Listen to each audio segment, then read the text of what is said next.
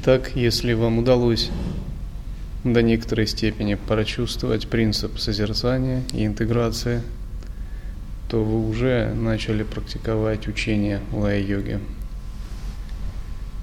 Дальнейшая практика заключается в том, чтобы прояснить это состояние, очистить его и дать ему возможность стать глубоким –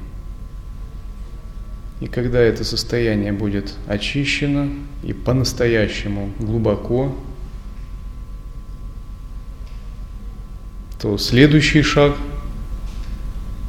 необходимо поддерживать это состояние всю оставшуюся жизнь. Если вы, конечно, серьезно интересуетесь путем к освобождению в традиции ситхов – Эта традиция ситхов именуется путь сахаджия, путь естественного состояния. Основателем этой традиции является святой гуру Махасидха Дататрея, а также различные другие святые учителя, такие как Риши Тирумулар, Матсиндранатх, Махасид Гаракшанат, которые являются также одновременно основателями многих буддийских школ, к примеру, Матиндранатх считается основателем школ Акхори, Капалика, Сахаджия, Надхов. Но мы сейчас не будем вдаваться в историю. Итак, дальнейшая задача заключается в том, чтобы, прояснив это состояние, получив подтверждение его у духовного учителя –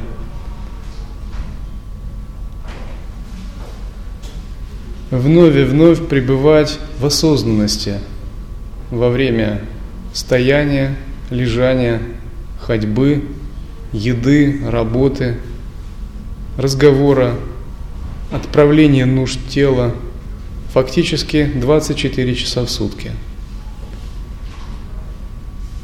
Если вы пребываете в этом состоянии, это называется процесс созерцания, то вас можно назвать практикам лай-йоги, практикам созерцания. Эти три шага описаны в традиционных ведических текстах как три главных принципа или три золотых правила в учении. Они называются Шравана, Манана, Нидитхьясана. Шравана означает получить указующее прямое введение пратипхиджня даршан в изначальную природу – то есть так, как, к примеру, сейчас это произошло.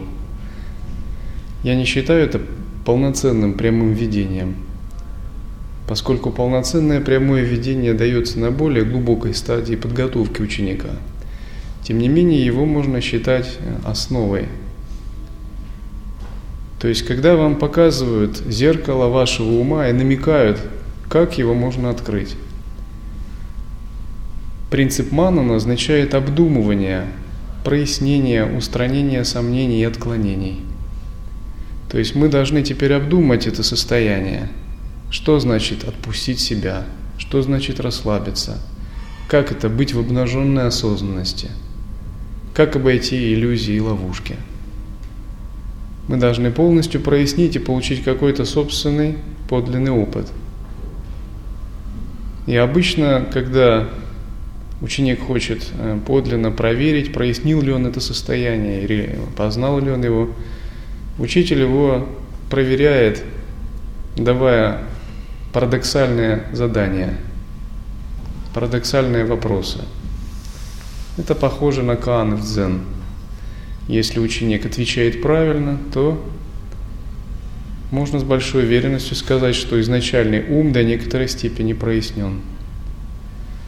Дальнейшая задача заключается в том, чтобы поддерживать его, непрерывно стараясь не отвлекаться. И этот принцип называется нидитьясана, продолженное созерцание или непрерывное сосредоточение.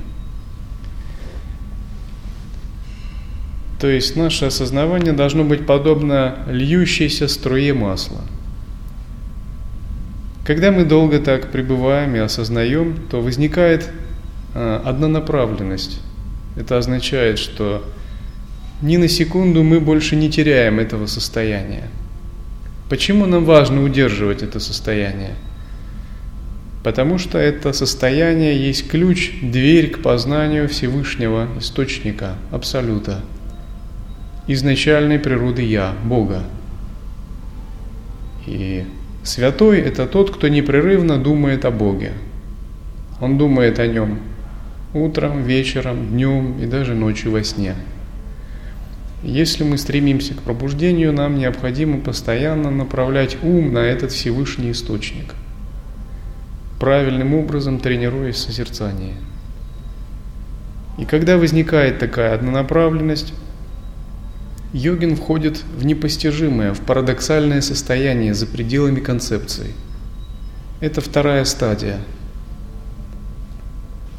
На этой стадии мы полностью превосходим двойственное представление и входим в состояние запредельного, абсурдного, непостижимого, иррационального. Фактически эта стадия уже а, в некоторых традициях именуется просветление. Она примерно аналогична сатори в дзен – И когда мы практикуем, у нас будет много проблесков духа, много вспышек ясности и осознавания. На санскрите эти вспышки называются раса, вкус естественного состояния. Наконец, следующая, третья стадия – это когда мы настолько глубоко входим в это парадоксальное состояние, благодаря непрерывному умосозерцанию, когда все становится равностным – единым на вкус, одинаковым. Другими словами, когда йогин во всем видит Бога, абсолют. Когда уравнивается высокое и низкое, сансара и нирвана, жизнь и смерть, внутреннее и внешнее, чистое и нечистое, святое и обыденное. Таковы дальнейшие стадии работы с этим состоянием – и если вы практикуете учение, то вся дальнейшая как бы ваша а, практика вращается вокруг этих трех принципов и этого принципа осознавания. Независимо от того, делаете ли вы простирание, начитываете мантры, выполняете а, асаны, тантрические визуализации, в конечном счете все это вращается вокруг единого принципа –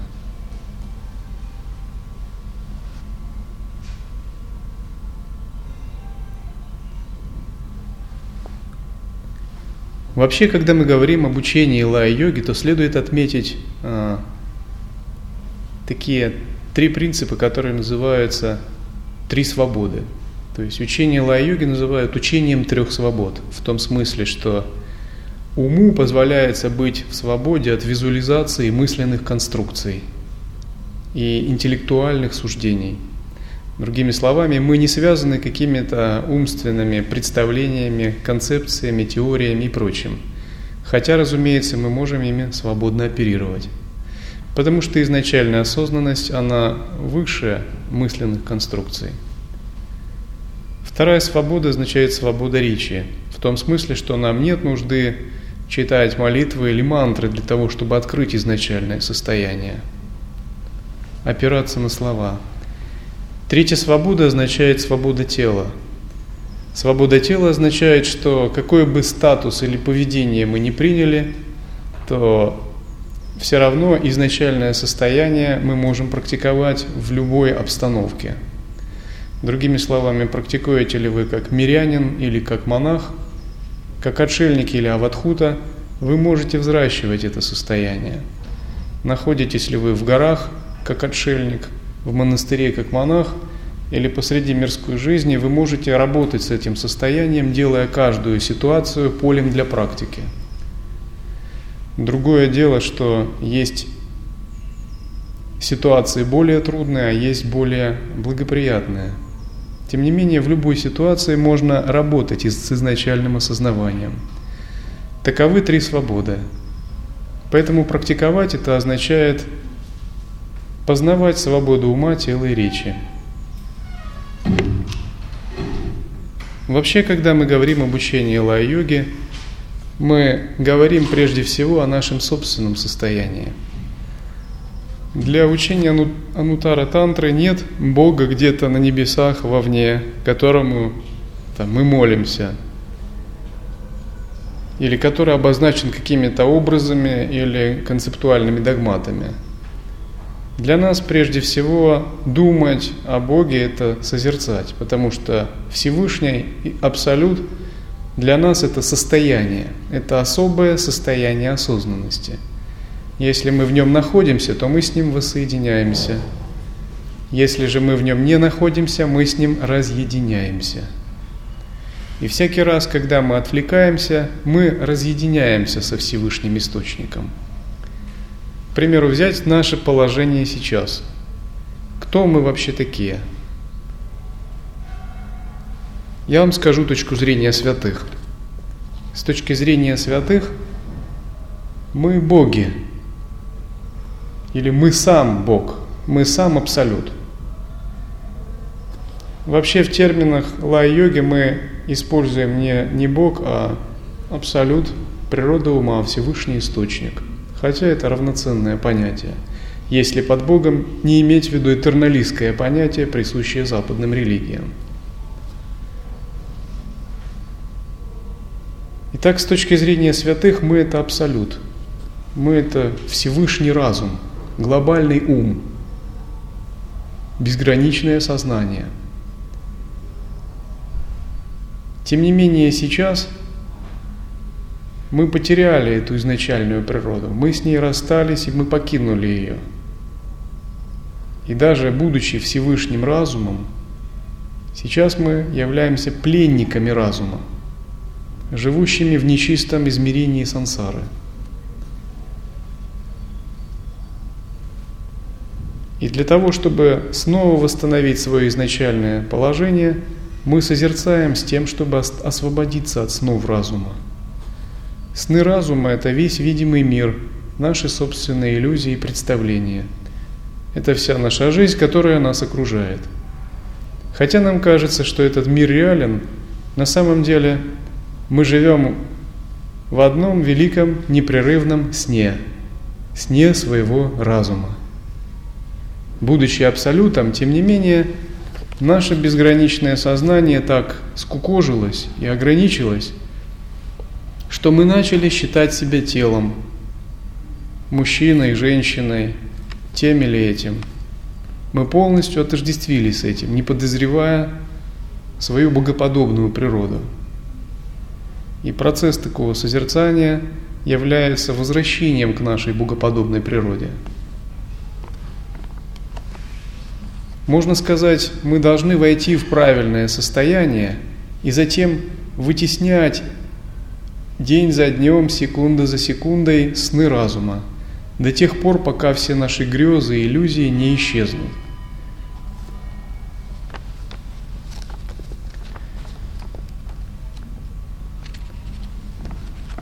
Что же такое эти сны разума? Говорят, что каждое живое существо ограничено кармой – Именно карма определяет иллюзии, судьбу человека, его жизнь и смерть. В соответствии с этим выделяют пять видов кармы. Одна из них называется прарабдха – карма, которая формирует нашу нынешнюю судьбу. Это то, что мы сейчас представляем. Можно сказать, что прарабдха карма – это результат наших прошлых желаний – вот когда мы сейчас живем здесь, в Харькове, делаем то, ходим на работу, это мы сами желали этого в прошлом. И сейчас наши желания сбываются. Возможно, мы желали этого неосознанно. Это и есть прарабдха. Другой вид кармы, который есть в потоке нашего каузального бытия, это дхарма-карма. Дхарма-карма – это как сужение в прарабдхе, это ограничения, которые происходят в узловых точках судьбы человека. Это как такие неумолимые э, как рок, как фатум, неумолимые какие-то вещи, которых избежать нельзя в жизни. Это подобно тому, как лодка плывет по течению, и река сужается или наталкивается на пороги. Считается, что рождение, смерть, зачатие детей, бракосочетание – все это дхарма-карма, какие-то узловые моменты, которых избежать нельзя. Наконец, третий вид кармы называют резонансный фактор или манаса карма. Манаса карма означает нашу способность подвергаться влиянию окружающей среды. То есть какие-то наши тенденции, которые позволяют нам идти за кем-то или наоборот отвергать что-то. Допустим, если мы общаемся со святыми, и у нас хорошая манаса карма, мы можем тоже пойти по пути святых. А если наша манаса карма плохая, мы общаемся э, с деградировавшими личностями, мы сами подпадаем под их влияние. Наконец, четвертый вид кармы – это будхи-карма. Будхи-карма – это воля интуитивное сознание, моральный интеллект. Именно будхи-карму мы стараемся развивать, когда занимаемся созерцанием.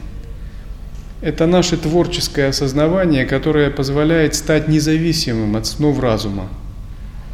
Даже когда мы плывем на лодке, подвергаясь воздействию кармы, то развивая будхи-карму, мы можем так совершенствовать мастерство управления лодкой – что мы можем успешно доплыть до цели. Именно осознавание будхи является тем, что ведет нас к освобождению. И в процессе созерцания мы развиваем этот тонкий слой будхи. Когда слой будхи развивается благодаря созерцанию, мы освобождаемся от влияний манаса кармы, мы можем быть, по крайней мере, не отождествляться с дхарма кармой – и мы освобождаемся от прарабдха кармы. Наконец, последний вид кармы – это трансцендентное вмешательство, пхагавата карма. Пхагавата карма означает вмешательство высших сил. Это подобно тому, как если человек плывет на лодке, и внезапно появляется НЛО, которое эту лодку втягивает по лучу света. Все мгновенно меняется – это нисходящая сила Абсолюта, подобная царской милости, которая меняет в человеке все раз и навсегда. Или это может быть встреча со святым, с духовным учителем, которая радикально переворачивает мировоззрение и жизнь. Таковы пять видов кармы, которые существуют на данный момент в потоке нашего сознания – и заниматься созерцанием это означает постепенно становиться независимым от этих э, четырех или трех главных потоков кармы и освобождаться от снов разума.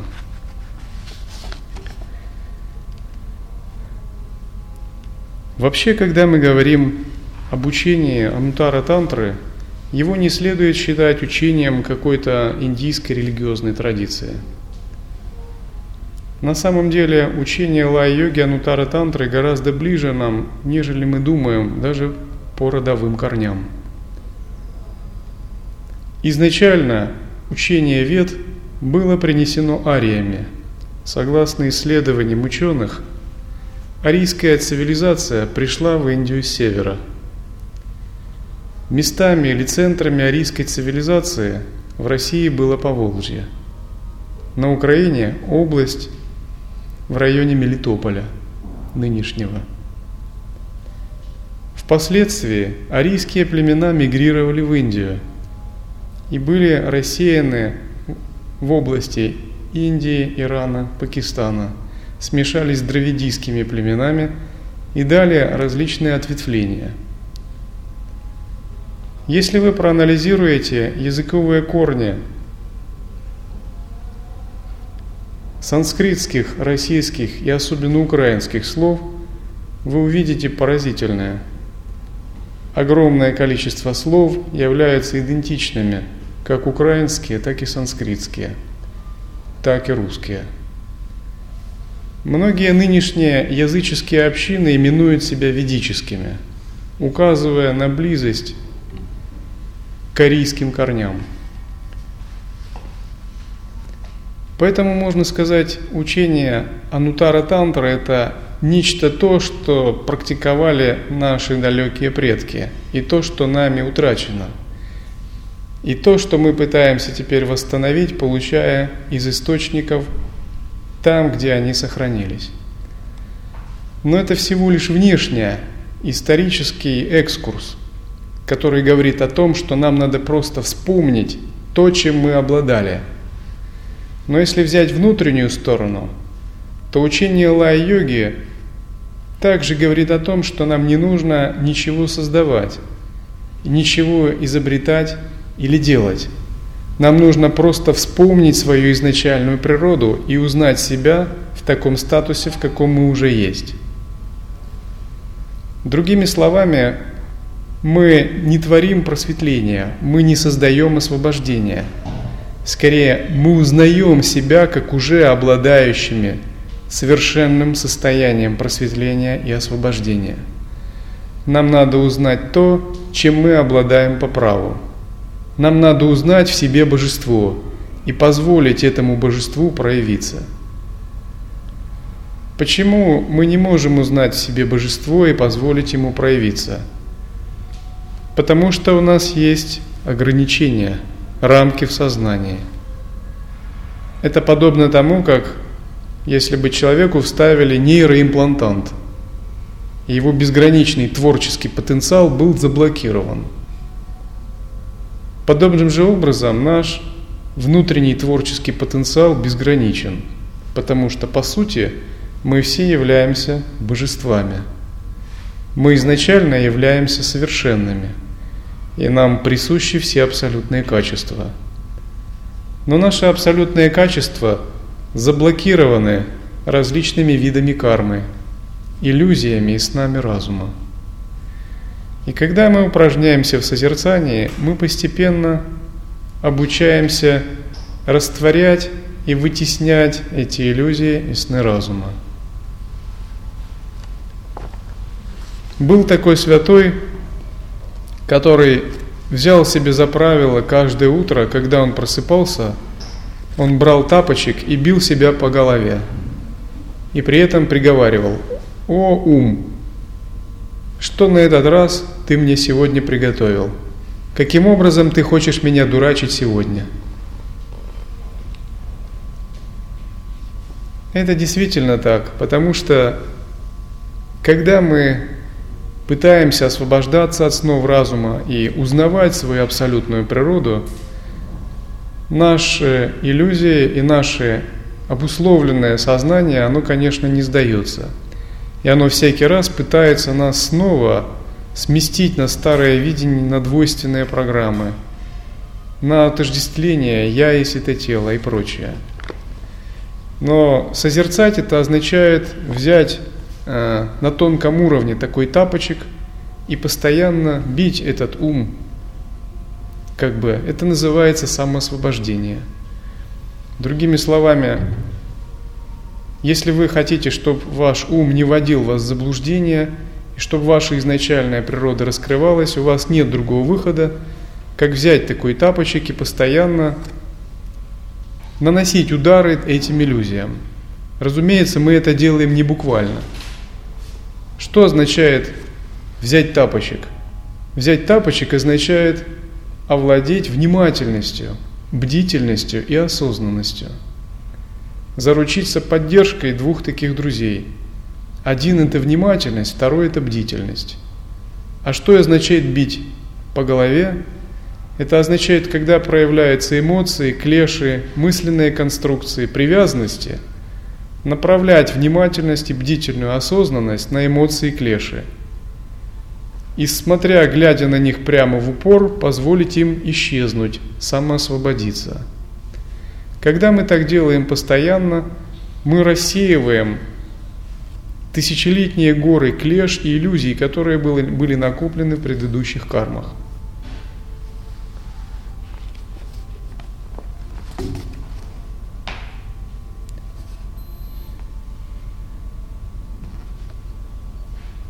По мере нашей практики, когда наш ум постепенно очищается, мы начинаем развивать наши тонкие божественные качества, к примеру, чистое видение, божественную гордость.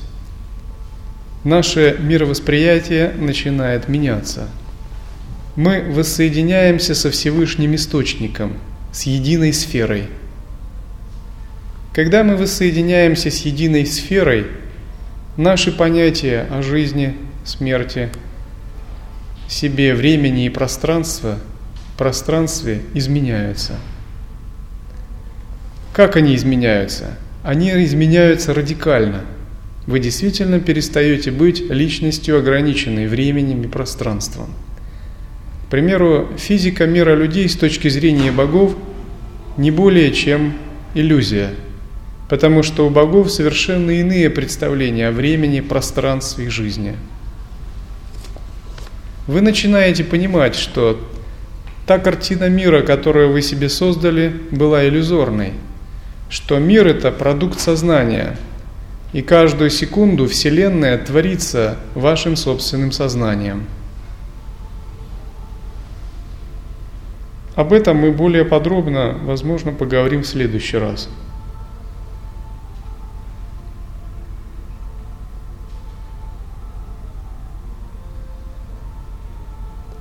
Стать Творцом собственной Вселенной, стать Божеством в центре мандалы чистого видения, воспринять все как просветленную игру божественных энергий собственного «Я» – это и есть путь освобождения на пути созерцания –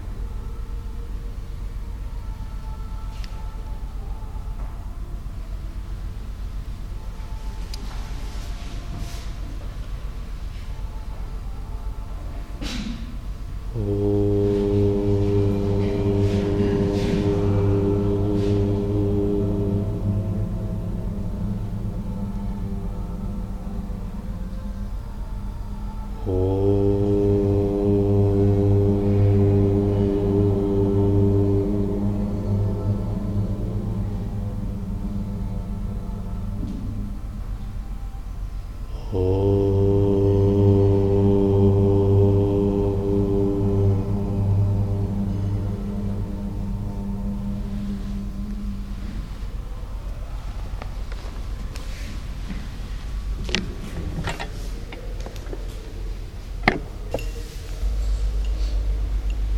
Сейчас, во время баджана, вы таким же образом пытаетесь войти в состояние созерцания.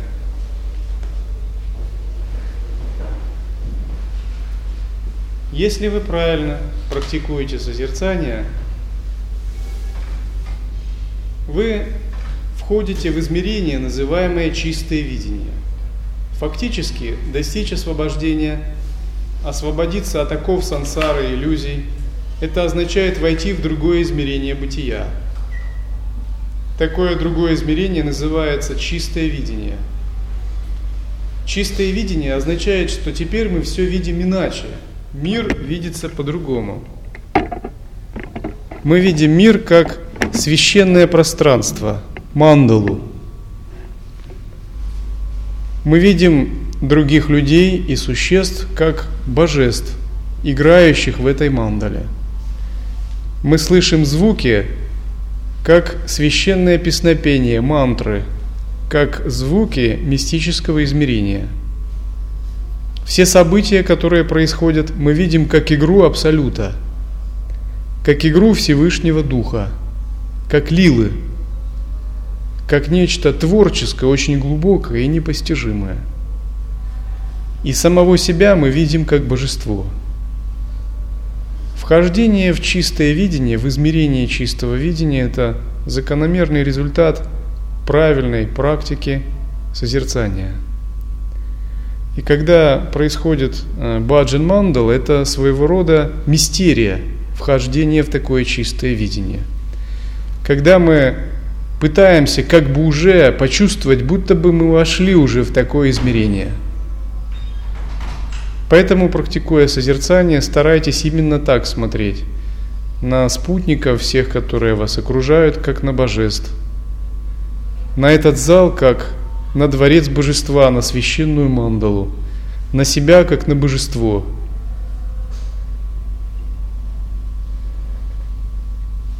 А по выходу из медитации старайтесь, насколько возможно, удерживать такое состояние.